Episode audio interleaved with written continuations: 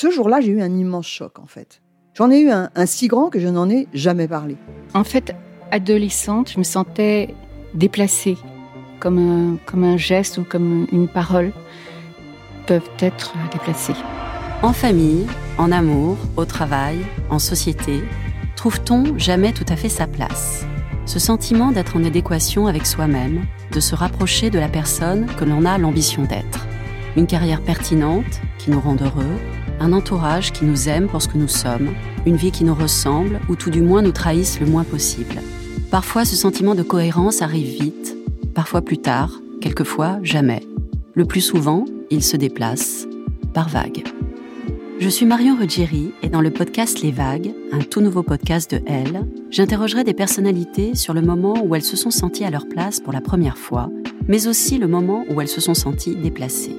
Je me rendrai chez elles ou dans un lieu cher à leurs yeux pour qu'elles me racontent ce jour fondateur où elles se sont dit ⁇ Là, je suis bien, je suis là où j'ai toujours voulu être, et c'est moi. Découvrez et écoutez les vagues à partir du 24 octobre sur toutes les plateformes de podcast. Bonne écoute.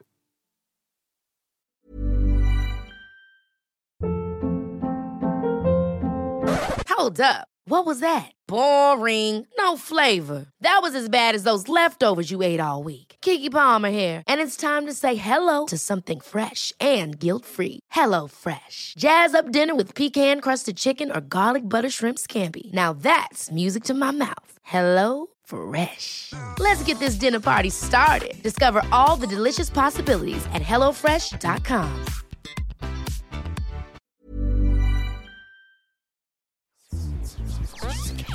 Elle débrief. Elle débrief. Elodie Petit Et Elisa Casson de Elle, décrypte l'actualité la plus futile avec tout le sérieux qu'elle mérite. Bonjour à tous et bienvenue dans Elle débrief, le podcast qui ressemble à vos discussions entre amis. Et justement, aujourd'hui, on va discuter presque entre vieilles copines, vous allez comprendre. Je suis Elodie Petit, rédactrice en chef adjointe de L.fr. Et hélas, cette semaine, mon acolyte Elisa Casson n'a pas pu se joindre à moi, Fashion Week oblige. À l'heure où j'enregistre cet épisode, elle est dans les backstage d'un défilé en train de suivre la préparation cheveux et make-up des mannequins pour vous dénicher les nouvelles tendances beauté. Mais je ne suis pas seule aujourd'hui, j'ai une invitée de marque, vous la connaissez certainement déjà et depuis longtemps si comme moi en 2008 vous surfiez sur la blogosphère. Elle s'y connaît très bien en Fashion Week elle aussi, c'était une figure incontournable de la mode et désormais c'est dans la beauté qu'elle s'illustre mais pas que. C'est une des blogueuses françaises historiques. Vous savez, les blogueuses c'était avant les influenceuses. Il s'agit de Garance Doré et je vais la retrouver de ce pas. Salut Garance Salut Elodie, ça va? Ouais. Ouais. Garance, aujourd'hui, on se trouve chez Merci, enfin dans un petit appartement à côté euh, de la Petite, boutique. et tu, le trouves petit, toi C'est un très bel appartement, Ouais. très grand et baigné de lumière. On adore ça. C'est magnifique, ouais. Euh, tu es là aujourd'hui pour présenter à la France ta marque de beauté, Doré. Voilà, c'est ça. Et on va en parler évidemment, mais avant, j'aimerais qu'on revienne sur ton parcours. Ça fait longtemps qu'on te connaît. N'hésite pas à me dire si je dis des bêtises. D'accord, ne t'inquiète pas, je n'hésiterai pas. Ok. Ouais, Il paraît qu'elle est très bavarde, donc ça peut durer très longtemps. Ça peut durer très longtemps et je m'excuse d'avance pour les Jean-Claude Vandamisme. On Ah, peut dire ça comme ça Parce que je déteste, mais ça fait que presque 15 ans que je vis à l'étranger et euh, parfois il y a des mots, j'ai juste oublié comment les dire. C'est Ah, tu fais partie de ces gens-là qui cherchent. Ah non, mais je- comment tu- on dit en français déjà Mais oui Ok. Mais c'est horrible, je voulais, j'ai jamais voulu être ça, mais euh, je, je- je vis avec un anglais, je voilà tu quoi. pratiques pas assez le je français. pratique pas, c'est le français. Oh, ben on va voir ça. Ouais, exactement. Alors, Garance, tu vois le jour en Corse, ça on sait tous. Ouais. C'est là que tu passes tes premières années, mais c'est à Marseille que tu fais tes débuts d'illustratrice en freelance. Mais tu connais tout. J'ai fait quelques génial. recherches. Mais ouais, oui, exactement. J'ai commencé à 27 ans. Et en 2006, tu ouvres le blog, Ouais. le point de départ pour lequel on te connaît tous, Garance Doré, une fille Au- comme moi. Autant préhistorique euh, ouais, des blogs. exactement, Ouais. les dino-blogs, comme dit euh, Didi. Didi, Ah euh, ouais, une autre blogueuse de la même époque qui disait ça. Et c'est un lieu à toi dans lequel tu dessines euh, ce que tu as dans la tête, tout ce que tes clients ne te demandent pas. C'est ça? Ou ouais, les peu de clientes que j'avais en tout cas. C'était quoi tes clients à l'époque? Ben, en fait, au début, quand j'ai lancé mon blog, euh, essayé de travailler pour les magazines de beauté, euh, des magazines, tu sais, genre Biba et Ouais. tout ça, quoi. Ouais, donc c'était un peu ça quand j'y Ça prenait arrivais. doucement? Ça aurait pris, je pense que si j'avais pas eu le blog, non, je pense que j'aurais atteint euh, le seuil où je devais tout lâcher et tout parce que tu gagnes pas très bien ta vie en tant Ouais. qu'illustrateur. Il faut avoir euh, des jobs en publicité et tout. Euh, évidemment, les magazines, c'était. Je me rappelle à l'époque, j'étais tellement heureuse de décrocher un job et après ils me disaient le- le- la paye et c'était genre 200 euros. Ouais. Et moi, j'avais travaillé genre des heures dessus. Donc, à un moment, je me suis dit, Hmm, ton projet professionnel ne semble pas très viable. Et, euh, et donc, ça aurait pris des années. Mais bon, après, il s'est passé euh, cette histoire de blog. Ah Oui. Mhm. Et justement, quelques mois après ça, tu, tu montes à la capitale, c'est ça le, Ouais. le rêve euh, Euh, ouais, le- la, la- la terreur, tu te rends pas compte Ah ouais? Ah ouais, ouais, ouais. C'était, euh, je sais pas, c'est peut-être différent euh, maintenant, mais euh, j'ai jamais eu envie vraiment de monter à Paris, comme on dit, quand on est en Corse. Ouais. J'avais j'avais un peu peur la ville me semblait un peu un peu grise un peu un peu enfin tu vois tout ce que tu peux imaginer Ouais. quand tu as grandi dans une petite ville de province euh, souriante euh, où le soleil brille et tout ça quoi et mais je l'ai fait euh, avec cette espèce comme dans les films tu sais quand les gens disent allez J'y vais, je risque le tout pour le tout et tout ça. J'avais cette espèce d'es- d'esprit conquérant, j'avais envie de faire quelque chose de ma vie. Et j'ai lancé mon blog, j'ai commencé à Marseille. Et quelques mois après, quand j'ai vu qu'il y avait quelque chose qui se passait, c'est un petit peu comme si le destin avait frappé à ma porte et que j'avais pas le droit de dire non. Et que si j'avais dit non à ce moment-là, que j'étais pas montée à Paris et tout ça, euh, c'était mon, mon, mon destin qui, a- qui allait- je l'ai senti. Il y a eu un espèce de truc intuitif comme ça, alors qu'à l'époque j'étais le contraire d'intuitif. Mais je l'ai fait et j'ai, au- comment on appelle ça Euh, Premier anglicisme. Ouais, désolé. Against everybody. Euh, contre l'avis de tout le monde. Ouais. C'est-à-dire, j'ai même pas posé la question. J'ai dit, je pars. Et euh, j'ai tout quitté. C'était marrant. Sur ton blog, donc, il y a des illustrations de mode. Mm. Il y a un trait que moi je trouve qu'on reconnaissait très facilement. Ouais. Euh, des femmes, des silhouettes, c'est assez élégant. euh, et il y a un ton aussi, parce que tu écris, c'est pas que euh, de, des illustrations. Il y a un ton qui est à la fois euh, dans l'analyse, mais un peu frivole, rigolo, léger. on, on apprend et on rigole en même temps. Et t'as as cette euh, catchphrase euh, où tu dis une fille comme moi. euh, À l'époque, ouais. Ouais, exactement. Pour- pourquoi cette phrase?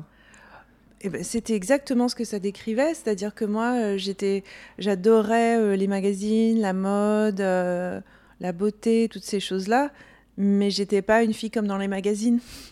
Et j'étais, j'étais vraiment la fille de tous les jours, et, et j'avais envie de dire ça. C'est toujours quelque chose que j'ai eu envie de dire. D'ailleurs, c'est un petit peu décalé maintenant avec euh, les influenceuses qui sont Ouais. devenues. Et moi-même, par la suite, je suis devenue un petit peu moins accessible euh, parce que euh, j'avais accès à toutes ces choses et que j'étais plus une fille comme moi. D'ailleurs, c'est pour ça que j'ai enlevé le titre. À un moment, je me suis dit, ça colle plus là. Ouais. Ouais. Et là, j'ai commencé dans une espèce de dissonance cognitive qui s'est après répandue dans toute ma vie. Ah, carrément. Ouais. on, va, on va y revenir. Et ensuite, il y a les photos qui s'ajoutent. Oui. ouais. Alors, je me rappelle à l'époque, euh, avec mes copines, on se disait Ah, Garance, c'est elle qui a lancé telle personne en la prenant en Mhm. photo. Enfin, tu vois, il y avait ce fantasme de. Ouais. euh, si t'es sur le blog de Garance, euh, Mhm. ok, tu comptes. Je pense à Margot Lundberg, par exemple, que oui, tu avais oui, prise oui. en photo. Ouais, euh, ouais, ouais. Et on se disait Ah, Elle a été découverte par. Garance. Mais c'est vrai, enfin, je veux dire, tu sais ce qui est intéressant? Je peux te tutoyer? Oui, bien sûr. Tu sais ce qui est intéressant avec le... les années qui passent, c'est que tu es enfin capable de te dire effectivement, oui, j'ai fait ça. J'ai changé des choses dans l'industrie de la mode. J'ai, à l'époque, j'étais non seulement euh, j'avais trop, euh, euh, j'étais trop, comment on dit, self-conscious. Je, je- j'étais, j'étais pas bien dans ma. C'est même pas que j'étais pas bien dans ma peau, mais j'étais, je posais trop de questions. J'étais trop, j'ai toujours été trop dans ma tête et, je ne reconnaissais pas les choses que je faisais. Je disais mais non, enfin voyons, c'est pas moi et tout ça. Et maintenant, en regardant en arrière, oui, j'ai lancé des gens, des carrières. euh, euh, Il y a même des gens que j'ai lancés et après je me suis dit oh, j'aurais pas dû, c'est des cons. Ah. J'aimerais tellement avoir des noms, mais bon. Mais alors, attends, ça veut dire que tu avais le syndrome de l'imposteur un peu?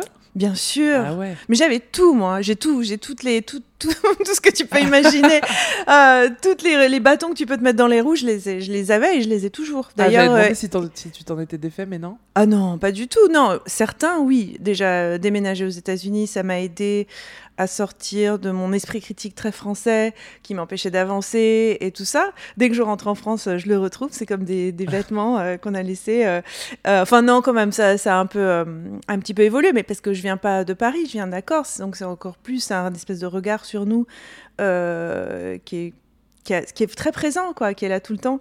Euh, donc on apprend à grandir sous ce regard-là. Et, euh, et puis il y a aussi, je pense, euh, le côté très ironique, très moqueur des Français et tout ça, que si on internalise, c'est très difficile d'avancer. Donc il y a eu ça, où déménager, puis rencontrer des gens qui sont tellement... earnest, que tu sais, euh, les Américains, euh, c'est tout est bien. euh, si quelqu'un fait quelque chose et que ça marche, ben bravo pour lui. on n'est pas du Ouais, tout dans la même la critique. voilà, la culture de la réussite qui m'a quand même aidé à sortir un peu de mon obsession pour l'humilité. Et, et puis voilà, et donc il y a des choses que j'ai dépassées. Mais hier encore, j'étais en train de parler à une amie avec qui je parle vachement de business et tout parce qu'elle a une boîte un petit peu comme, enfin un petit peu comme moi, elle est plus- beaucoup plus avancée que moi. Et je disais ah non mais là il faut que je voie un coach. tu vois, j'ai trop Ouais. de, de pensées limite, comment on dit en français, limitantes. Tu dis ça? Euh, Qui Tu sais, limite, qui me limitent. Ils me disent non, tu peux Ouais. pas faire ça, tu peux pas faire ça. Et donc à, à chaque étape de la vie, euh, je crois qu'on retrouve. Euh, on peut se débarrasser des choses, mais ils revi- elles reviennent. Il faut faire attention à ça. Un travail perpétuel. Ouais, c'est un travail. Mais c'est ça euh, la vérité. C'est pour ça que moi, ça m'intéresse beaucoup le développement personnel, la psychologie et tout. Et cette idée qu'on peut être guéri euh, du jour au lendemain parce qu'on a fait, on a trouvé le yoga ou on a fait une thérapie ou, ou tout ça. Non, il faut. C'est un, c'est un travail constant. C'est un peu comme la gym en fait. Faut, faut, faut- Faut jamais on peut pas le arrêter, faire quoi. une fois et après c'est fini quoi. Ouais. Donc voilà, donc oui, je, non, toujours, même à- maintenant à 47 ans, j'ai toujours euh, des choses à, à travailler, à régler et tout ça. C'est normal. Je pense que c'est pareil pour tout le monde. Je reviens au blog. Pardon, t'as vu, Non, je t'ai dit, je parle beaucoup. Moi aussi. à cette époque-là, tu as plusieurs milliers de lecteurs, lectrices par jour sur le blog. Oui, C'est le moment où la mode commence tout doucement à s'intéresser au web oui. et la séisme à la Fashion Week de Milan. tu es invité euh, en front row euh, au défilé Dolce et Gabbana avec d'autres euh, blogueurs. Ouais, enfin là, les Ça gens, les gens ils ne me voient pas, mais je suis en train de, comment on dit, rouler mes yeux. Euh, vrai. Tu sais, l'emo- emoji roll eye. Euh, Ça, je me rappelle, c'était vraiment quelque chose à l'époque. mais un écoute, tu sais quoi Mais c'était pas du tout ça. Ah. Parce que en fait, ça faisait des ça faisait des saisons et des saisons qu'on était invités. Moi, j'étais déjà en front row, mais depuis vachement longtemps, quoi. Pas tous Alors, les pas tous les défilés. défilé Mais parce qu'ils sont géniaux, Dolce et Gabbana, euh, parce que ils ont, ils en ont fait un événement de presse. Ouais. Et moi, j'avais la rage parce que, en fait, j'avais écrit là-dessus, mais je les adore. Et en plus, j'adore leur mode. Enfin, j'a- j'aime bien leur côté très classique. Ça fait longtemps que j'ai pas regardé leur défilé, mais euh, non, ce qu'ils ont fait, moi, ça m'avait énervé parce qu'ils nous ont mis des ordinateurs. Oui. Genre, excuse-moi, quoi. Plus personne, euh, enfin, on n'a jamais, je suis jamais allée à une fashion week avec mon ordinateur. Donc, ils nous ont utilisés, enfin, tu vois, pour Oui, faire un, événement de presse. Ouais. Et ils nous avaient pas prévenus. On avait senti qu'il se passait un truc parce que, je sais, quand tu es assis en front row, il y, y a différents stades d'assis en front row. Donc, moi, j'étais assise en front row, mais personne ne s'occupait de moi. J'avais mon ticket, je me rendais au défilé, et puis voilà. Ensuite, tu as le stade assis, au front row, assis en front row où on t'habille. On te dit, ah, vous, êtes, allez, euh, vous allez être assise en front row, on vous envoie un chauffeur, passez au showroom avant, on vous habille et tout ça. Et ça, c'était un stade que je connaissais pas. Vous allez être assis en front row, on va, je crois pas qu'ils nous avaient habillés. Je pense qu'ils avaient quand même été assez malins et tout, mais on a été complètement surpris. Après, effectivement, ça fait parler de nous et peut-être que pour le public, euh, ça fait ouvrir des yeux sur des choses parce que mais en tout cas du côté intérieur c'était assez drôle. Et moi j'étais un peu vénère parce que j'avais pas envie d'être assise en front row avec un ordinateur quoi Mais vous avez demandé quoi sur l'ordi de- mais rien, en plus, les ordi, ils étaient même pas calés Juste sur là, Internet. Mais qu'est-ce qu'on allait faire, quoi Tweeter? Tu vois, je veux dire, on avait nos Ouais. téléphones, c'était Oui. trop drôle.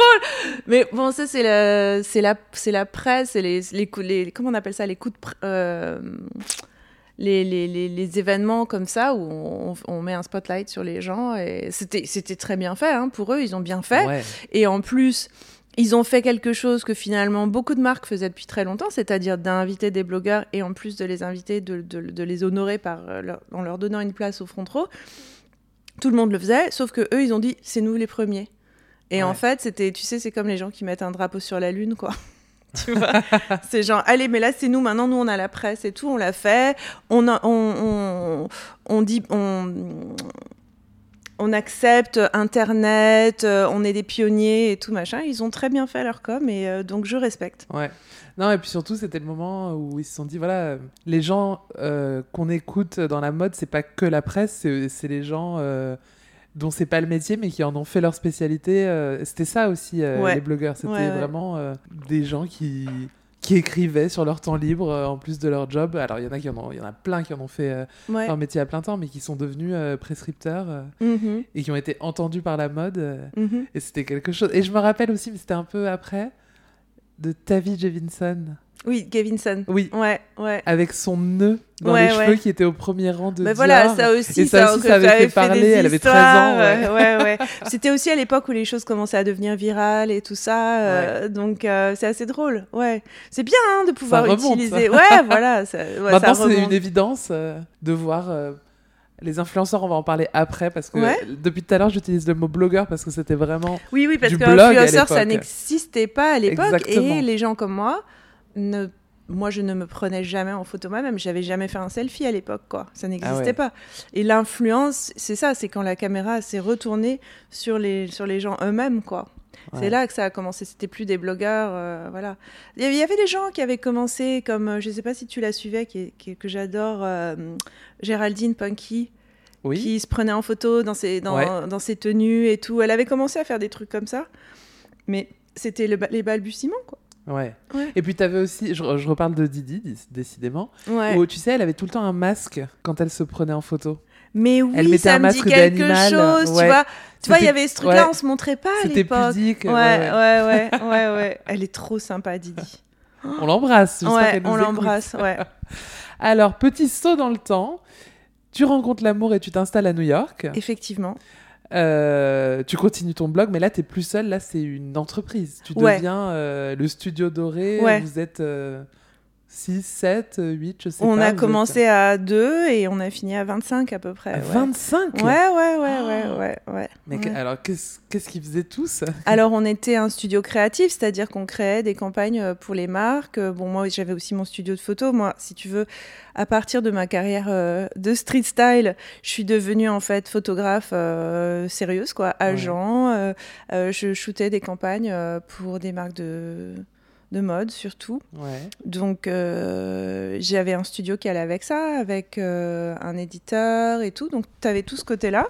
Et puis tu avais le côté où les marques ont commencé à nous dire, ben, si vous faites les photos, est-ce que vous pouvez aussi faire la campagne? Est-ce que vous pouvez aussi faire le concept? Parce que j'avais des bonnes idées à l'époque euh, sur... sur- j'avais, si tu veux, je pense que dans notre vie, en tant que créatif, tu, le vois, tu vois ça beaucoup avec les, les- les designers de mode, il y a un moment où on comprend notre époque. Il y a un moment dans la vie où tu, tu, tu, tu captures le, le zeitgeist comme ça, tu sais exactement ce qui marche, ce qui marche pas, ce que les gens veulent et tout. Et moi, j'ai eu ce moment-là, c'est assez chouette. Et il faut, faut, faut toujours savoir que ça finit par partir, c'est normal. Euh, et qu'il faut non seulement en profiter, mais avoir quand même cette espèce de recul, de se dire, je ne serai pas toujours... Je crois que c'est Jean-Paul Gaultier qui avait dit quelque chose de merveilleux sur ça. Il a dit, euh, quelqu'un lui a demandé euh, quel, est votre, euh, quel serait votre message pour un jeune créateur aujourd'hui? Et il était un petit peu ringard à l'époque, enfin, ce qu'on peut imaginer de ringard, et moi j'y crois pas à, à ça, mais. et il a dit Dites à ce jeune créateur que j'étais un jour ce qu'il était et qu'il sera un jour ce que je suis. Et donc c'est cette Ouais. idée de vraiment, parce que Jean-Paul Gaultier, c'était pareil, à un moment, les jeunes qui écoutent ne vont pas s'en rappeler, mais, mais c'était, mais c'était, euh, c'était incroyable ce qu'il faisait. On- les gens en mouraient, ils adoraient. Et puis après, il est, il est devenu un petit peu comme ça dans, dans, dans le paysage. C'était un classique et tout, mais ça n'avait plus rien à voir. Et j'ai trouvé que c'était très sage en fait de dire ça et d'en être conscient. Et toi, c'était quoi ton. Mais moi, c'était Ton mon époque où je C'était comprenais New tout. York? C'était New York et je, je, je, je savais ce qu'il fallait faire. Tu vois, c'est ça me venait euh, genre Ah ouais. direct euh, comme ça. Et, euh, et donc les gens s'intéressaient et tout ce que je faisais, ça, si- voilà, ça, ça leur plaisait, ça marchait, je- toutes les campagnes marchaient bien, il y avait tout un truc comme ça. Et, et donc à partir de là, effectivement, j'ai créé un studio. Puis après, j'ai commencé à me mettre des bâtons dans les roues parce que c'était trop magique. Comme quoi Bah ouais, c'est ça. Non, c'était trop bien. Je pouvais pas. Tu vois, il fallait absolument que je me sabote un peu. Ouais, T'as quand même fait beaucoup de choses. T'as sorti un livre, ouais. t'avais un podcast, J'avais un podcast Pardon et maintenant j'en ai un nouveau qui est génial. Ouais. Je vous conseille de l'écouter. le rendez-vous. Voilà, c'est ça. J'ai dit tout à l'heure que j'avais pas encore Il est en anglais par contre. Je suis désolée, mais au moins j'aurais pas euh, le truc de Jean-Claude Van Damme. Alors pour moi, c'est ta touche, c'est-à-dire que là, on t'entend euh, parler en français, mais pour moi, Garance Doré, c'est toujours en anglais avec euh, euh, le petit accent, la petite touche. Frenchy dedans. Mais j'ai le souvenir de Pardon My French, Ouais. où c'était rigolo, c'était avec euh, les gens du studio Doré. Non, alors en fait, il y avait Ah. y avait deux trucs. Il y avait des interviews avec des genre célébrités et tout. Ouais. Et après, il y avait le côté studio où on parlait. Discussion. Voilà. Et dis- c'était ça que j'adorais. Mais bien sûr c'était ça. trop bien, vous étiez- je vous imaginais dans un canapé en train de raconter vos histoires. c'était génial. Et tu sais quoi C'était ce qui marchait le mieux. Mais ça m'étonne Donc en pas. fait, arrête tout de suite de m'interviewer et va faire des épisodes avec tes copines. J'en rêve. Ouais. Bon, le problème, c'est que maintenant tout le monde fait ça, évidemment, Ouais. et que ça, que ça confirme ce que je te je disais juste. Je faisais tout avant tout le monde, c'est-à-dire Ouais. j'avais et maintenant je, je pense pas du tout euh, être au même truc. Je pense que c'est des choses qui tombent à un moment sur une personne. euh, et je faisais tout. euh, tu, tu peux regarder en arrière. Donc j'ai fait un podcast genre euh, 10 ans avant que tout, tu vois que ça devienne super mainstream et tout ça. Bon, le truc du blog, il y avait plein de trucs comme ça et c'était intéressant. Et maintenant avec le comme je suis sortie de cette bulle, je peux voir et, et me retourner et me dire ah ouais ouais ouais non j'ai fait ça, j'ai j'ai créé des trucs, j'avais un talent de visionnaire et tout. Je pense que je l'ai encore mais mais pas aussi euh, connecté à mon époque parce que j'en ai un peu j'ai vieilli déjà, donc c'est normal. Et puis j'en ai un peu aussi rien à foutre, ce qui est aussi Oui. euh, l'un des trucs qui, a- qui, qui se passe quand tu vieillis, c'est que t'en as un peu plus, t'en as un peu plus rien à foutre. Et justement, comme tu étais toujours dans le côté précurseur, t'as essuyé les plâtres à l'époque. euh, Mais ouais, ouais, tout le temps. Tout le temps. C'est-à-dire qu'au bout d'un moment, je m'étais fait assez un nom pour que les gens ils me, ils me suivent aveuglément. Et ça, c'est aussi quelque chose qui est hyper intéressant. C'est le moment où, au début, tu te bats. Ensuite, tu es visionnaire ou un truc comme ça, tu te bats un petit peu. Ensuite, à un moment, tu arrives à un espèce de plateau où c'est l'équilibre est parfait. C'est-à-dire que les gens sont curieux, ils sont intéressés, mais ils sont quand même un tout petit peu, ils restent eux-mêmes. C'est-à-dire, ils sont pas là, genre. Et après, tu as la troisième phase, ou la quatrième phase, ou je sais pas quoi, où tout le monde te dit oui, tout ce que tu fais est génial, ouais. euh, tu peux pas te tromper. Et là, c'est là que tu deviens con, en fait. Parce que tu te perds. Parce que t'as plus personne qui dit ah bah non, ça, ça a pas marché, ça, ça nous plaît pas, et tout ça. Il y a plus personne qui push back. Et t'as et t'as l'impression euh, d'être le roi du monde. Donc ça arrive à. T'avais pas de garde-fou à l'époque. T'as pas de garde-fou, tout le monde est là, oui, oui, oui, oui, tout marche bien, oui, c'est parfait, c'est parfait, c'est parfait. Et souvent, c'est là que tous les gens qui sont passés par ça, tu perds le contact avec la réalité et euh, c'est dur. Côté public, Ouais. enfin le tes lecteurs, tes lectrices. Enfin, je dis lecteurs parce que je pense au blog, mais il y avait aussi Bien sûr, euh, les non, mais tu sais, sociaux. Le, le, le- la vérité de, de, de ce que je fais, euh, à part justement la marque euh, dorée et tout, qui est une émanation un peu différente, parce que c'est quelque chose de très concret, moi, le- le- le- l'essence de ce que je fais, c'est d'écrire, en fait, Ouais. depuis le début. Et, et ça m'a pris euh, de- 10 ans ou 15 ans pour me dire, mais non, mais c'est ça ton, c'est ça ton vrai talent. Ne Plus demande que l'illustration, Bien sûr. plus que tout. Toujours. Je suis meilleure en photo que je suis, que je suis en illustration, mais je suis bien meilleure euh, à communi- pour communiquer avec les gens et écrire euh, que les deux autres choses. Et, et je dis ça pas parce que par jugement juste de valeur, mais par joie, quelle la joie que ces choses m'apportent d'écrire et, euh, et tout ça. Et puis surtout les gens qui, qui, qui, qui ont vraiment connecté avec moi à travers les années, c'est toujours les gens qui, qui me lisent. Ouais. Ceux qui Ouais. sont restés, qui sont encore Tout- là. Voilà, c'est ça. Ouais. Et tu, tu te posais la question, genre, pourquoi ça a pris avec moi? Pourquoi, euh, pourquoi ça marche? Euh, Pourquoi euh, Ouais, oui, je pense qu'il y a une. Ça, c'est le mystère et la magie euh, d'être au bon moment, au bon endroit, avec assez de soif de vivre et, et de faire les choses, et puis de frustration. Moi, j'étais quelqu'un de. Euh, je suis quelqu'un. euh, J'ai grandi en Corse, alors que j'avais quand même un- une vision des choses, que je lisais beaucoup de magazines euh, étrangers. Je lisais Heidi, The Face, j'étais toujours très intéressée par les choses branchées, vraiment. euh, euh, maintenant, je m'en fous un peu, mais, euh, mais euh, ça, ça me. Je, me disais, mais putain, mais regarde ce qui se passe, comme c'est génial. J'étais vraiment. Mais, oh, ça, me, ça, me, ça me bouleversait, moi, de, lire Heidi, de, lire The Face, de voir euh, les tout, tout, ce qui se passait dans la culture. Moi, j'adorais la techno à l'époque. J'adorais, euh, tu vois, Margiela comme des garçons et tout. Je regardais ces trucs, le grunge et tout. Moi, j'ai grandi dans ces années-là. Mais tu peux pas savoir ce que ça crée en moi. Et, euh, et, en même temps, j'étais en Corse. Personne comprenait la mode que j'aimais. Il y avait rien, euh, donc je coupais mes jeans pour faire genre c'était dit comme des garçons et tout machin. Euh, mes parents voulaient pas que j'étudie l'art ou la communication quoi parce que on est, moi je suis euh, première génération d'immigrés, mais ma, mère est née en Algérie. c'est on est des Ma Maroco-Algériens, Italiens, tout ça, donc avec quand même une grande peur de la précarité et tout, parce qu'on on, en, on en sort depuis pas longtemps, tu vois. Euh, donc évidemment, quand j'ai dit, moi, je veux faire euh, créative, de l'art, ma mère, elle ça a dit, bah, alors, mais alors, si tu veux, mais alors pas du tout, quoi. Elle me l'a pas dit comme ça, parce qu'on est euh, quand même un petit peu... euh, Il y a un côté un petit, un, peu, un petit peu un télo dans ma famille. Donc, on n'explique pas les choses comme ça. Mais malgré tout, c'était ce qui était dit. Et donc j'étais, mais j'avais tellement de frustration, tellement d'envie, que quand ces choses-là sont arrivées, euh, si tu veux, qu'il y a eu tout un, plusieurs choses qui se sont rencontrées au même moment.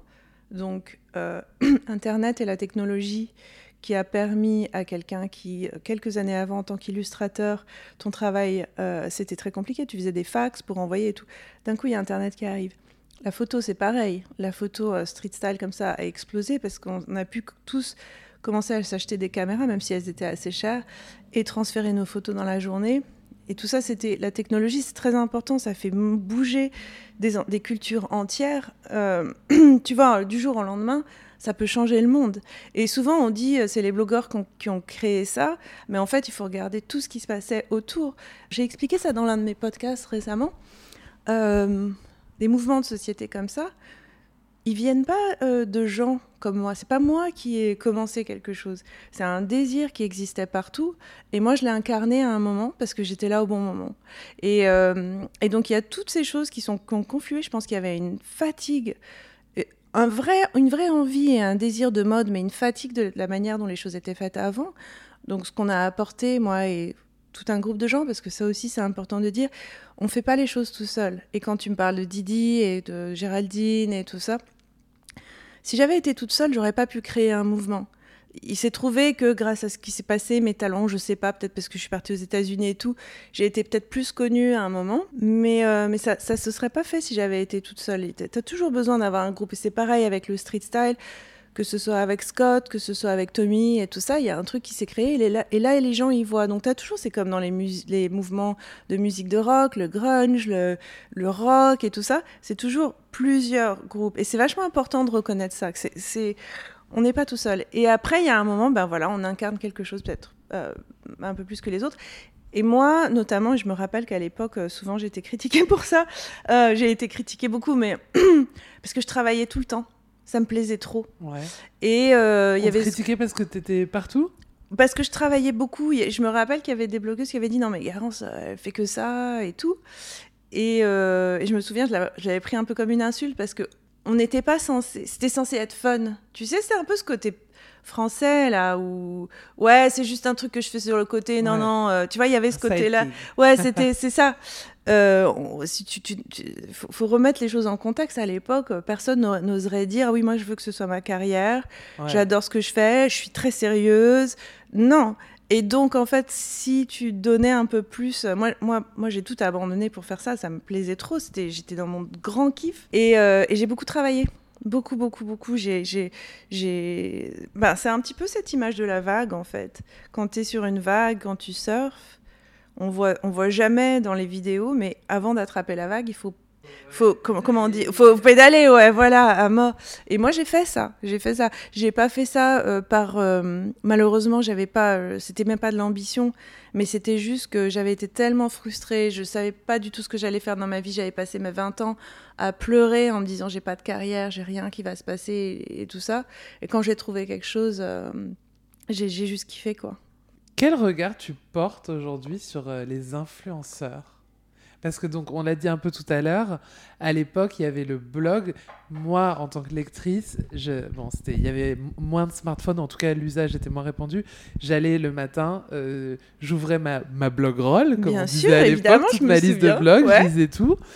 Et il y en avait qui mettaient sur leur blog euh, le lien vers leur Instagram, et il y en avait quelques-uns qu'on pouvait suivre, mais en fait la consommation principale, elle était sur, euh, sur sur Internet, sur Mm. une page euh, web, quoi. C'était Mm, pas euh, mm. Instagram, et maintenant tout s'est déporté sur Instagram. Alors il y a aussi TikTok et tout, mais aujourd'hui tu, tu scrolles Instagram, t'as de la collab, t'as tout. Et à l'époque, euh, c'était hyper différent. T'avais ce côté euh, un peu naïf, ce qu'on disait, de on se Mm. prend en photo, ou on prend les copines en photo, on Ouais, prend les photos des défilés. Et aujourd'hui, vraiment, c'est euh, on se market. Et moi, ça me manque de plus avoir toute la lecture. J'ai l'impression d'être une vieille réac. Mais tu vois, le- tout ce côté lecture, j'aime bien lire des longues légendes sur Instagram, quoi, quand les gens me racontent une histoire accompagnée d'une photo. Alors tu sais que c'est pas du tout pour me promouvoir, même si. euh, Bon, on est là pour ça. ouais, bien sûr, mais tu pas. sais que moi, ça m'a tellement manqué ce que tu dis. Et puis à un moment, quand, quand parce qu'à un moment, j'ai tout déconstruit. J'a- J'avais, j'a- j'aimais plus ce que j'avais, ce que je faisais, ça me plaisait plus. J'ai tout arrêté. Et quand même, la seule chose qui m'a manqué, c'est d'écrire. Tu vois, on revient quand même à ce thème de l'écriture. Et donc, il y a deux ans et demi, je crois trois ans, j'ai lancé une newsletter. Très très vite, ça a pris. euh, justement, c'est le nombre de- d'inscrits a commencé à doubler, tripler chaque jour. Et euh, ça m'a angoissée parce que euh, la nouvelle culture, c'est de se faire critiquer dès qu'on dit quelque chose et tout. Il y a aussi ça hein, qui, est, qui, a- qui Ouais. est arrivé sur le devant de la scène, qui, n'était... On, on avait quelques bad comments. Tu vois, quand tu étais blogueuse et puis tu te faisais, Ouais. euh, voilà, oh, t'es superficielle, tout ce que tu fais et tout, mais euh, le vitriol qu'on a- qu'on peut, qu'on peut rencontrer aujourd'hui les, et tout ça. Et ça a commencé à m'angoisser parce que je me suis dit, je veux pas retomber dans le même truc. Donc, j'ai fermé les portes, j'ai fait une, une, un abonnement payant Ouais. un abonnement payant pour justement limiter en fait euh, le nombre de gens. Mais euh, les gens, enfin, ils, ils adorent quoi. Et ils se sont inscrits euh, et toutes les deux semaines, en fait, j'envoie une longue newsletter. Euh, qui est exactement dans mon ton euh, d'avant, euh, tu vois, drôle, réfl- réfléchi, à réfléchir sur nos, nos corps, nos idées, les phénomènes de société et tout ça. Donc, je suis tout à fait d'accord avec toi. Moi, ça m'a hyper manqué. D'ailleurs, maintenant, il y a un renouveau des newsletters. Les Ouais. podcasts pre- prennent aussi cette place. Ce dont tu parles, en fait, c'est les formats longs. En fait, ce qui te manque, c'est ça. Ouais. C'est d'aller profondément dans les choses, d'avoir le temps de parler et tout. Et moi, tu sais, j'ai fait l'erreur pendant un moment de... J'étais désespérée. Alors moi, quand Instagram est arrivé, ça ne me correspondait mais tellement pas. Mais alors à tellement de niveaux. Euh, non seulement le fait de se mettre en scène, c'était pas quelque chose qui était naturel pour moi, parce que moi j'étais intéressée à photographier les autres. Et là, soudain, euh, ben, ça, ça collait plus. Enfin, je vais pas t'expliquer dans les détails parce que tu connais, mais c'était plus ça. Et puis les gens voulaient me voir et tout. Et puis j'avais un moment où j'arrivais pas à résister au public. Maintenant, je résiste. Tu, vois, je me dis non, qu'est-ce que je veux moi faire, pas qu'est-ce que les gens veulent. Et euh, et donc Instagram est arrivé, a pris le devant de la scène, a tout changé. Et moi, pendant quelques temps, je me suis dit, non, mais il faut que j'adapte mon travail à Instagram. Quelle connerie j'ai faite. Euh, parce que le format Instagram ne colle pas du tout avec le genre de pensée que j'ai, de conversation, euh, d'envie et tout. Et donc j'ai essayé de réduire mon écriture à, c'est quoi, 2500 caractères Et à me dire, je vais écrire des short posts comme ça pour Instagram et euh, faire mes photos et faire mon travail de blogging en micro-blogging. Et, puis voilà, si jamais je ferais différente. Mais c'était mais horrible, quoi. Ça correspondait pas du tout et tout ça. Euh, donc, je pense que il faut arriver aujourd'hui, il faut arrêter ce que j'ai. Moi, j'ai fait la connerie, donc il faut arrêter de se, de s'instrumentaliser pour. Il faut choisir ses médiums et euh, des médiums qui nous plaisent et qui nous correspondent le plus, je pense. Après, évidemment, on a tous besoin d'une présence sur Instagram et tout, mais qu'est-ce Ouais, qu'on qu'est-ce qu'on qu'est-ce qu'on y fait Comment on parle des choses et tout C'est hyper important d'être euh, très conscient en fait de, de- de ce qu'on va faire. On a, on a changé d'époque, justement la naïveté dont tu parles, elle est complètement partie, quoi. C'est fini. Mais alors, c'est marrant ce que tu dis euh, sur euh, le fait que t'aimes pas te mettre en scène, mais j'ai un souvenir d'une story que t'as faite il y a peut-être deux ans Ouais, qui m'a vachement marqué, ouais. tu vois, pour que je m'en rappelle. Euh, t'es en Corse, je Ouais. pense que c'est en hiver, Ouais, et tu prends euh, une voiture ouais. et tu vas te baigner. Oui, oui, oui, je me souviens très bien. Ouais, et j'ai- je t'avais jamais vu comme ça, Ouais, tu vois, et tu montrais. Et alors moi, ça me fascine, tu vois. Et en fait, alors c'est pas de l'écriture, mais c'est une écriture, tu vois, c'est oui, une écriture oui. filmée. Ouais. Et j'avais trouvé ça super, tu vois, tu racontes, on sentait que tu étais très contente de retourner là parce que euh, je pense qu'on sortait de beaucoup de confinements où on était Ouais. tous un peu éloignés de chez nous. Et je me suis dit, ah, j'aimerais bien en voir plus des choses Ouais. comme ça, tu vois, tu avais ce côté euh, naïf de l'enfance parce que c'était un peu la garance euh, enfant, tu vois, que tu ouais. montrais parce que tu étais chez toi en Corse où Ouais. tu avais grandi, où tu vas te baigner alors que c'est l'hiver. euh, Ouais. Tu vois, j'avais adoré. Et tu t'avais montré un peu les gens. Je sais plus, si c'était des commerçants ou des euh, Ouais, ouais, ouais. restaurateurs, Oui, tu vois, oui, et je me suis dit, c'est bien, genre, j'aime bien voir ça, en fait. Genre, ça montre euh, autre chose, tu te racontes euh, différemment avec ton enfant, j'avais trouvé ça hyper touchant. ouais. Ah, merci, c'est gentil. Ouais. C'est tr- c'est très compliqué, c'est-à-dire que ça, c'est genre à un moment, t'as un hasard, ça tombe bien, t'as ça. Mais j'ai trouvé, sinon, que à chaque fois que j'essayais de me mettre en scène, parce que là, c'était pas une mise en scène justement, mais ce genre de truc, c'est très difficile de garder la fraîcheur. Euh, si tu commences à en faire un thing, et ça, c'est toujours le, le truc. euh, on parle aujourd'hui, ce qu'on appelle en anglais les niches. Tu sais, Euh, ça veut dire quel est ton truc sur, quel est ton sujet sur Instagram, par exemple, Ouais. sur un, sur un, rés- un réseau, réseau sur les réseaux sociaux? Quel est ton sujet? Euh, Alors, par exemple, moi, avant, j'avais la mode. Euh, Ouais. La mode, les, les, les, les, les- le- les blogs, enfin voilà, tu vois un peu de voyage, un peu de trucs comme ça.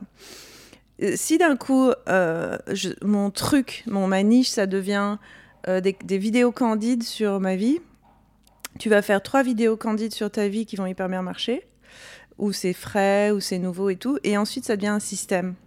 Ouais. Et quand ça devient un système, tu es obligé non seulement de chercher la nouveauté tout le temps, donc euh, il faut que je m'envoie moi-même sur des aventures, tu vois, genre allez aujourd'hui je vais essayer trois studios de yoga ou un truc comme ça, et puis me... et là ça devient un job.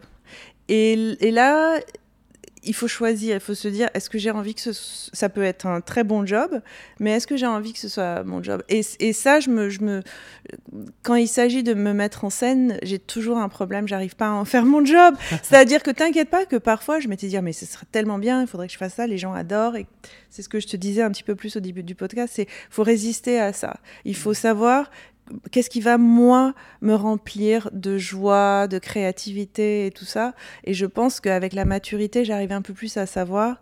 Euh, D'une part, par exemple, mon mari, il n'a pas envie d'être sur Instagram tout le temps. Moi, j'ai pas non plus envie de l'y mettre. Et puis, je trouve que c'est euh, très dangereux en fait de mélanger euh, tout ça. Euh, je l'ai fait et j'ai fait les erreurs et donc euh, je le sais. Euh, ma famille, c'est la même chose et surtout, j'entendais, j'écoutais une fille, je sais pas si tu connais Emma Chamberlain. Ouais. J'écoutais un petit peu ce qu'elle disait. Elle, elle a 20 ans et elle faisait ça. Elle faisait des vlogs en fait sur euh, YouTube. Et elle dit mais c'était horrible. J'étais avec mes potes et je pensais bon, il faut que je les filme, il faut que je crée euh, une situation et tout. Et ça, j'avais compris assez vite que euh, moi, ça allait me, me, me- me détruire mon âme. Et donc euh, voilà. Et c'est ça. Donc voilà, ça peut être facile une fois ou deux. Et après, ça devient euh, un job, un système et tout ça, et c'est difficile. Donc, il faut vraiment adorer. Par exemple, tu vois, le, le podcast que j'ai lancé, là, le rendez-vous, j'ai vachement réfléchi avant de le faire. Parce que pendant longtemps, j'avais un podcast comme le tien où j'interviewais des gens. Et ensuite, quand c'est devenu un système et un job, alors, on cherchait les gens les plus connus. On cherchait, tu sais, parce que c'est comme Ouais. ça, tu finis. Tu vois, ah ouais, je vais avoir euh, machin, je sais pas, Scarlett Johansson, génial et tout. Au bout d'un moment, tu, tu, tu te regardes et puis tu te dis, mais qu'est-ce qu'elle a à me raconter, Scarlett Johansson, qui va vraiment m'intéresser? Et c'était le, le, le, le, le projet était devenu creux au bout d'un moment, c'était devenu un. Et je me suis dit, non, j'ai envie, si j'ai envie d'inviter des gens sur mon podcast, je peux, mais il faut vraiment qu'il y ait un sujet et tout ça. Ouais. J'ai pas envie juste de le faire. euh. Et je me suis dit, en fait. euh, je vais parler toute seule parce que déjà, bah, tu vois, euh, j'ai pas de Oui. problème. tu peux me donner un micro et c'est bon. Mais j'avais aussi envie de faire la chose qui me semble la plus naturelle possible pour que ça ne devienne jamais un job si possible. C'est comme l'écriture. Pour moi, ça ne deviendra jamais un job. C'est-à-dire que c'est un job dans le sens où je me mets devant ma page blanche et je sais qu'il faut que j'écrive, mais jamais je ne mens. Jamais je ne crée une situation. Il y a, y a aucun. Ça vient direct de, de l'inspiration euh, du ciel dans ma tête et sur, le, sur la page.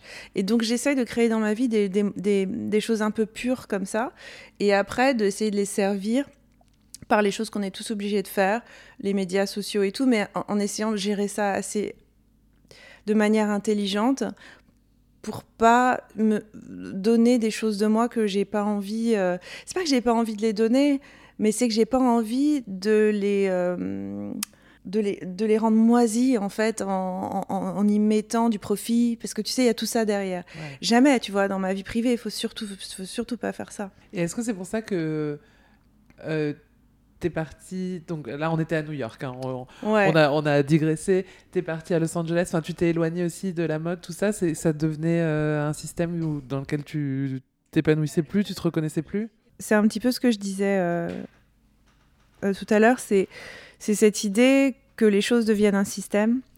Et moi, en fait, quand j'ai commencé dans la mode, ce dont j'avais envie de parler, c'était des gens de la rue, comment s'habiller dans la rue, comment euh, utiliser un jean de 2500 différentes manières.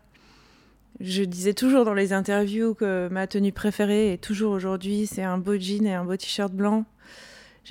Pour moi, c'était ça la mode. C'était euh, c'était c'était les vrais gens, quoi. C'était dans la rue, c'était les vrais corps, c'était euh, l'expression personnelle et tout. Comme je te disais, je, je venais euh, de ces époques euh, de The Face ID où vraiment il y avait le côté euh, un peu rebelle, tout ça et tout.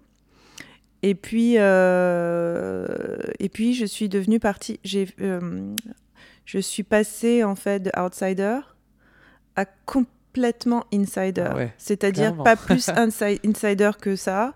C'est-à-dire que je recevais des millions de fringues tous les jours. J'étais invitée partout. Et j'ai j'ai perdu ma, ma passion. C'est-à-dire qu'en fait, c'est même pas une passion que j'avais euh, pour la mode. C'est que j'ai été projetée là-dedans. Et là, j'ai perdu mon contact avec moi-même. Je sais pas si je l'avais vraiment déjà eu, mais où en fait j'écoutais ce qu'on me disait de l'extérieur parce que moi j'étais pas heureuse là-dedans ça n'a jamais été mon vocabulaire et je l'ai fait pendant un moment parce que il y y a une beauté dans tout ça c'est-à-dire que moi-même j'étais capable de le voir que tous ces défilés c'était sublime que tous ces vêtements c'était sublime que ces femmes tellement bien habillées c'était sublime Euh, et je coupais euh, le message que c'était pas pour moi c'est-à-dire que oui c'était sublime mais ça voulait pas dire qu'il fallait que j'y sois ou que je le fasse c'est comme euh, les gens qui peuvent avoir un super, le meilleur job du monde, que tout le monde veut. Et moi, c'était ça. J'avais le job que tout le monde voulait. Et moi, j'étais malheureuse, en fait. J'étais pas bien. Je faisais la promotion de choses qui me parlaient pas directement. Alors, encore une fois, c'était pas du mensonge de ma part, c'était pas un manque euh, de d'honnêteté, c'était un problème de connexion avec moi-même. Je me disais, bon, moi, ça- moi je, je, je suis pas bien, mais je devrais être bien, il faut que je sois bien parce que j'ai la chance. Et tout le monde, chaque fois je disais, mais moi je suis pas bien là, j'aime pas les défilés, je, je, suis, moi je suis timide en fait. euh, voilà, il y avait tout ça. Et tout le monde me disait, mais ça va pas la tête? Vu la place que tu t'es fait dans ce monde tellement difficile d'accès, mais ne lâche jamais ça, tu retrouveras jamais ta place, c'est dur. Et ils avaient raison, c'était tout était vrai. Mais ça n'empêche pas que euh, quand on souffre quelque part, moi, enfin moi en tout cas, et il y a plein de gens hein, qui souffrent dans la mode, mais c'est dur d'arrêter ça, surtout quand euh, tout est payé, qu'on reçoit Ouais. tout et tout. C'est très violent. Moi, ça a été. euh, euh, ouais, heureusement, j'avais d'autres problèmes au même moment, donc du coup, ça a déviolentisé. mais c'était dur, quoi. Quand on commence, à- quand au début, on a une certaine fierté du fait de dire non, de dire non merci, non merci, non merci. Et puis ensuite, quand le téléphone ne sonne plus, qu'on savait très bien qu'il allait arriver, euh, et que parce que chaque chose qui s'arrête, on ne peut pas sauter d'un cheval à l'autre comme ça. Si on veut être honnête avec soi-même, il faut avoir une période de merde une fois qu'on a arrêté quelque chose. C'est comme un break-up, c'est comme on- quand on, quand on casse avec, euh, quand on rompt avec un, un amoureux. Si on, on se met tout de suite dans une autre histoire, on ne sait pas finalement si cette histoire c'était ce qu'on voulait vraiment, ce qui nous correspond et tout ça. Donc je savais inconsciemment et aussi consciemment d'ailleurs qu'après avoir arrêté la mode, il, il, il il- allait falloir que je fasse euh, que, que, que, que, je, que je regarde un peu ma, ma vie en face quoi et me dire bon qu'est-ce que tu veux maintenant que tu n'as plus rien presque voilà après il y a des manières différentes. Moi, je me suis mise en danger. Je pense que j'en avais besoin. Et puis, je pense que j'étais tellement épuisée en burn-out de tout ça que de toute façon, j'aurais jamais rien pu construire sur ce terrain-là. Il fallait que je laisse la terre reposer, euh, un bon hiver, euh, pleurer un peu. Enfin, pleurer, c'est figuratif, mais. euh, Et donc, il m'a fallu cette période, en fait. De, calme, de, de regarder en arrière, de n'avoir aucune ambition pour un moment et tout ça. Et, de pouvoir, bah, puisque ta question c'était sur la mode, de pouvoir réétablir un contact avec la mode qui était quelque chose de plus personnel. Et puis avec la créativité, puis avec ma présence euh, sur les réseaux sociaux et tout ça, donc de re-questionner tout ça. Et c'est très difficile à faire. Mais euh, j'en sors là petit à petit puisque tu me vois en face de toi. Ouais. Et c'est une période aussi où tu as pris la parole sur des sujets, euh, le burn-out, tu l'as dit, Mm. euh, la maternité, sur des sujets un peu différents. Et Mhm. c'est comme si tu accompagnais la lectrice, tu vois, elle a grandi Mm. avec toi et tu Mm. l'accompagnes dans plein de phases de la vie et tu as ce côté euh, bah, copine. Jusqu'à la mort. Voilà. Non, mais c'est ça, où tu te dis, bah, c'est agréable d'entendre des gens parler. euh, de tout et pas montrer que le côté incroyable, regardez les réseaux sociaux comme ma vie est magnifique. Mais tu Non. trouves pas que, en même temps, alors moi j'ai fait très attention, enfin j'ai pas fait justement, c'est un, un sujet hyper passionnant ce que tu es en train de dire, parce que en même temps, ces dernières années, je sais pas si c'est pareil en France, il y a une espèce de propension à overshare, à raconter, parce qu'en en fait ça, ça apporte la sympathie sur les réseaux Ouais, sociaux. je vois ce que tu veux dire. Et alors moi, je me souviens très bien ce, dont, ce à quoi tu fais référence parce que euh, j'ai parlé de mes problèmes de fertilité sur Lenny Letter il y a 4-5 ans, hum, un peu plus peut-être 6 ans, 7 ans. Et euh, après ça, j'ai complètement arrêté d'en parler parce que je ne voulais pas que ça devienne mon sujet, encore Ouais. une fois, cette niche, tu sais, où les gens après te posent des questions sur tout.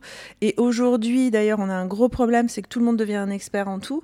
C'est-à-dire, tu fais un régime qui marche, d'un coup, tu deviens expert santé. euh, tu fais, euh, tu sais, maintenant, euh, il y a des nanas qui font du développement personnel. Ça devient des coachs et elles te donnent des conseils de tous les côtés. Alors, je comprends, tu vois, il y a, y a- il y a des, quand il y a des voies qui s'ouvrent, il faut- il y a toujours des gens qui s'engouffrent dedans. Et s'il y a des gens qui font ça très bien et tout ça. Mais moi, ça m'a fait peur, ça, en fait. Et quand j'ai parlé, j'ai parlé de ma dépression aussi, j'ai parlé de plusieurs choses comme ça, parce que j'aime, j'aime, j'aime écrire, donc je veux raconter des histoires et je veux raconter euh, ces choses-là. Mais j'ai toujours fait attention à ne pas euh, me mettre, euh, des- me coller des étiquettes. Je me suis dit putain, parce que c'est des moments, c'est des passages de vie. Ça ne fait ni de moi une professionnelle de la dépression ou de, enfin, toutes les choses que les gens, tu vois, que toutes les étapes de la vie d'une Ouais. femme. hein. Ça ne fait ni de moi une professionnelle ou une experte euh, là-dessus, ni ça m'enferme dans cette chose-là. Je, suis- je- ma, ma dépression ne me définit pas. Ça a été deux ans de ma vie, et donc euh, c'est aussi quelque chose. Ça, ça fait aussi partie des écueils et des pièges dans lesquels j'ai dû me poser beaucoup de questions parce que euh, quand ces choses-là étaient mises online, il y avait tellement d'intérêt. J'aurais pu écrire des livres, être sur des millions de podcasts et tout ça, et il fallait être assez quand même clairvoyant pour dire non et ne pas s'engouffrer dans Oui, ces choses-là. de me dire ben c'était là tu vois je pense que je commençais à, avoir, à développer une certaine conscience de moi et de me dire protège-toi. Euh, tu peux parler parce que justement moi j'ai j'ai une grande confiance euh, dans ma capacité à écrire sans comment expliquer ça? Euh, sans euh, abuser de mon intimité pour en faire quelque chose sur les réseaux et pour pour euh, je, je, je sais euh, les limites quand, quand il, quand il s'agit de l'écriture mais après euh, et donc je, je savais que je pouvais écrire une histoire sur l'infertilité par exemple enfin une histoire c'est une mauvaise traduction du français écrire un article Ouais. sur l'infertilité. Mais je savais, mais après c'est tout quoi. Euh, voilà. Et donc ça aussi c'est un des, une des choses aujourd'hui. euh, Tu me parlais des influenceurs, on en a, on- Ouais. finalement je crois qu'on a, on n'en a pas tant parlé que ça. Mais c'est aussi quelque chose où il faut faire attention. On vit dans un moment où on est encouragé en fait à, partager des choses finalement qu'on comprend pas euh, finalement soi-même et, euh, et tout le monde est un expert sur tout et il y a des gourous de tous les côtés et tout ça. Il faut faire un peu gaffe, je pense. Et moi, j'ai jamais voulu de- devenir ça. Et finalement, ça, ça évidemment ralentit euh, ma célébrité ou ce que tu veux, comme on appelle ça, la progression euh, de ma personne euh, publique et tout ça, parce que j'ai refusé, refusé. Euh, et encore aujourd'hui, tu vois, sur mon Instagram, maintenant, je poste plus, plutôt presque plus que des, des, des citations, des extraits de Ouais. mes écrits. Euh, c'est aussi une manière de me protéger et puis de faire ce que j'aime faire, c'est-à-dire d'écrire. Euh, mais c'est pas des leçons de vie, c'est- des moments drôles, c'est ce qu'un écrivain euh, partage dans ses livres, quoi, en général.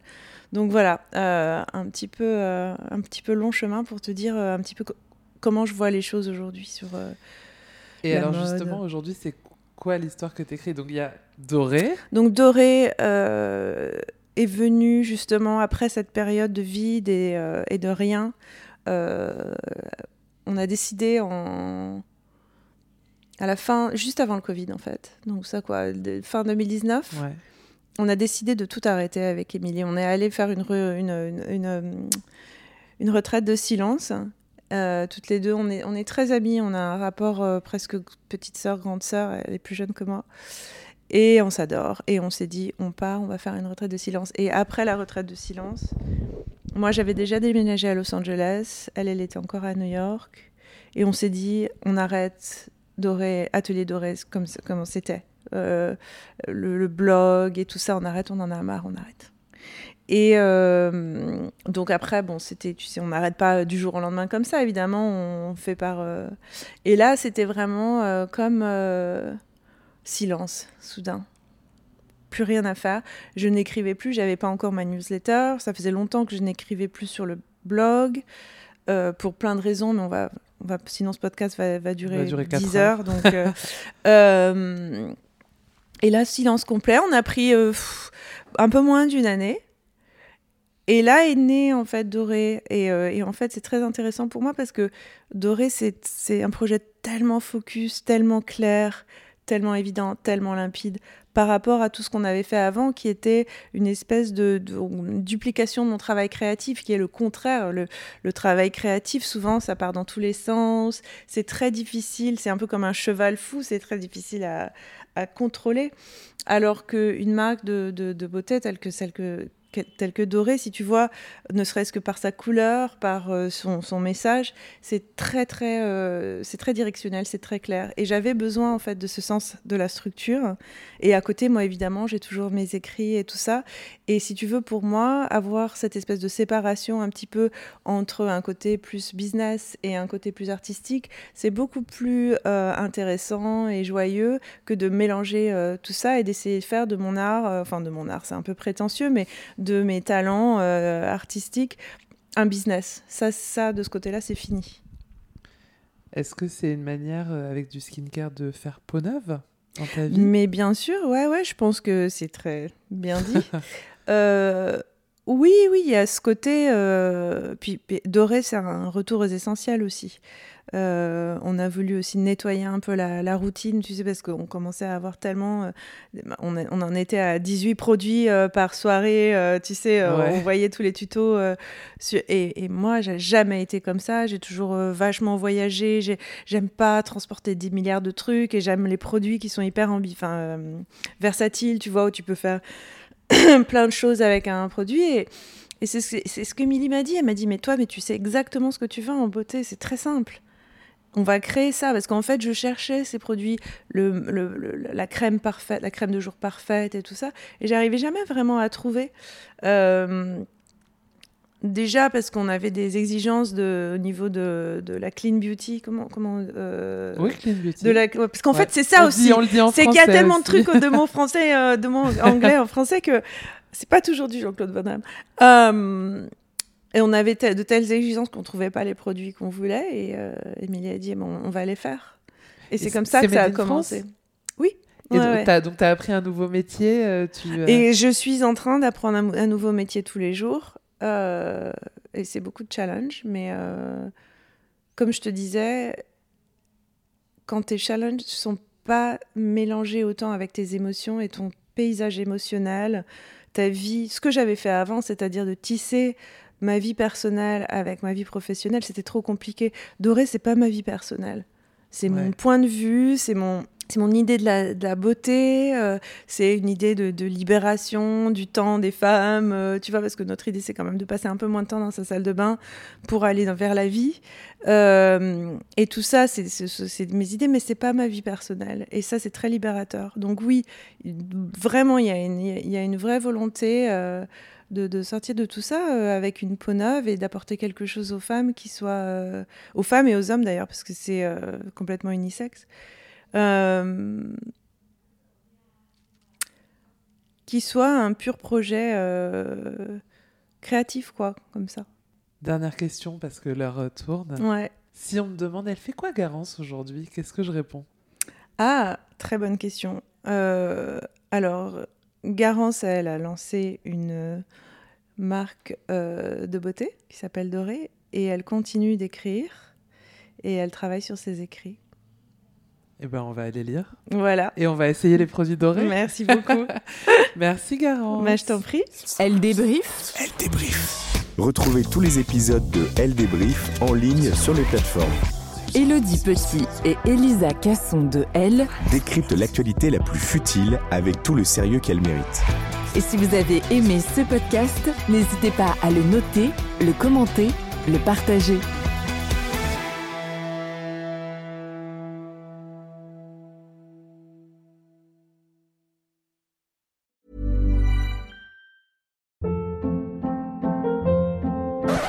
Up. What was that? Boring. No flavor. That was as bad as those leftovers you ate all week. Kiki Palmer here, and it's time to say hello to something fresh and guilt-free. Hello Fresh. Jazz up dinner with pecan-crusted chicken or garlic butter shrimp scampi. Now that's music to my mouth. Hello Fresh. Let's get this dinner party started. Discover all the delicious possibilities at hellofresh.com.